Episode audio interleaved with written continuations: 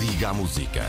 Ligue à Antena Nós 1. agora queremos ligar é às contas do dia com o Pedro Sousa Carvalho. Muito bom dia, Pedro. Olá, Mónica, muito bom dia. Viva, bom dia. Ora, o Governo apresentou ontem aos seus sindicatos as novas regras para acelerar as progressões na função pública. Pedro, que regras são estas e que impacto é que vão ter nos salários dos funcionários públicos? Eh, bom, Mónica, eh, a ideia do governo, basicamente, se quiseres, é facilitar as progressões na função pública eh, para que os trabalhadores do Estado possam dar saltos mais rápidos na tabela remuneratória única. Eh, o objetivo é transformar a carreira do Estado numa carreira um bocadinho mais atrativa do que aquilo que é. E também, já agora, evitar algumas injustiças eh, no atual sistema de avaliação de desempenho eh, dos funcionários públicos. Eh, Vou dar só um exemplo de uma injustiça. Hoje em dia, eh, por exemplo, um técnico superior eh, que todos os anos consegue a classificação de desempenho máximo, todos os anos, pode chegar, Mónica, a trabalhar 40 anos para o Estado e não vai conseguir chegar ao topo da carreira. E não progride, pois.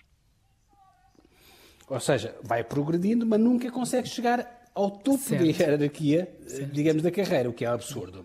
E como, a maior parte, nós temos também um sistema de cotas na função pública, na avaliação, isto quer dizer que a grande maioria dos trabalhadores na função pública, portanto, não tem uma classificação máxima, tem a classificação mais baixa, o que quer dizer que, na maior parte dos casos, eh, muitos trabalhadores eh, precisam de mais de 100 anos para poder chegar ao topo da carreira, o que, o que igualmente é um, é um absurdo, não é? Claro. Bom, foi para tentar minimizar, ou pelo menos disfarçar, eh, esta, amenizar, se quiseres, estas injustiças, eh, que o Governo, a Mónica, apresentou ontem ao, ao eh, à FESAP, à, à Frente Comum, eh, estas novas regras de progressão na função pública. Eh, Estamos a falar hum, de um modelo que se vai aplicar à, à generalidade dos trabalhadores da função pública. Mas não a todos, Eh, não é? À exceção. Sim, há aquelas carreiras tipo professores, eh, militares, magistrados, são aqueles que têm o seu próprio sistema de avaliação Uhum. ou têm um sistema de progressão diferente, que não é baseado no desempenho, é baseado no tempo. Esses não se aplica, mas aos restantes aplicam-se quase todos. E a ideia é que isto entre em vigor em 2025 Uhum. e passe a ter impacto nas progressões já em 2026. Os mais cínicos dirão, Mónica, que o governo já está a trabalhar, obviamente, nas eleições, nas próximas eleições legislativas, que são precisamente em 2026, que é quando eh, este, este novo modelo vai ter efeitos. Enfim, eh, respondendo agora à tua pergunta sobre as novas regras e sobre o impacto que vão ter nos salários dos funcionários públicos. Eh, Se quiseres, Mónica, há aqui três alterações fundamentais. Primeiro, eh, muito relevante, a avaliação que hoje em dia é feita eh, de dois em dois anos vai passar a ser feita anualmente, ou seja, vamos ter ciclos de avaliações anuais e não bianuais. Isto quer dizer que, por exemplo, assim que atinjas o número de pontos necessários para dar o salto na carreira, saltas logo, portanto não ficas à espera do próximo ciclo avaliativo, isso é relevante. A segunda alteração relevante, esta é a segunda, mas talvez é a mais importante de todas, porque é que tem mais impacto, é que os trabalhadores, hoje em dia, eh, precisam de reunir 10 pontos para poder dar um salto na tabela remuneratória. A partir de agora, a partir de agora, quer dizer, a partir do momento em que entrar em vigor esta lei, estas alterações, este trabalhador já não vai precisar de 10 pontos, basta reunir 8 pontos para dar um salto na carreira. Ou seja, vai ser mais rápido, digamos, progredir na carreira. Lembras-te há pouco eu dava-te o exemplo do técnico superior. Sim, sim, sim. Eh, esse, esse técnico superior, eh, que vamos supor, por absurdo, que todos os anos consegue a avaliação de desempenho máxima, Sim. vamos supor que é uma pessoa muito competente e que todos, todos os anos consegue um excelente, hoje em dia, tal como está montado o sistema, e como eu dizia há pouco, depois de trabalhar 40 anos na função pública, ele não consegue chegar ao topo da carreira, o máximo que ele consegue chegar é a 12ª posição remuneratória e fica a ganhar, no final da carreira, 3.200 euros. Sim.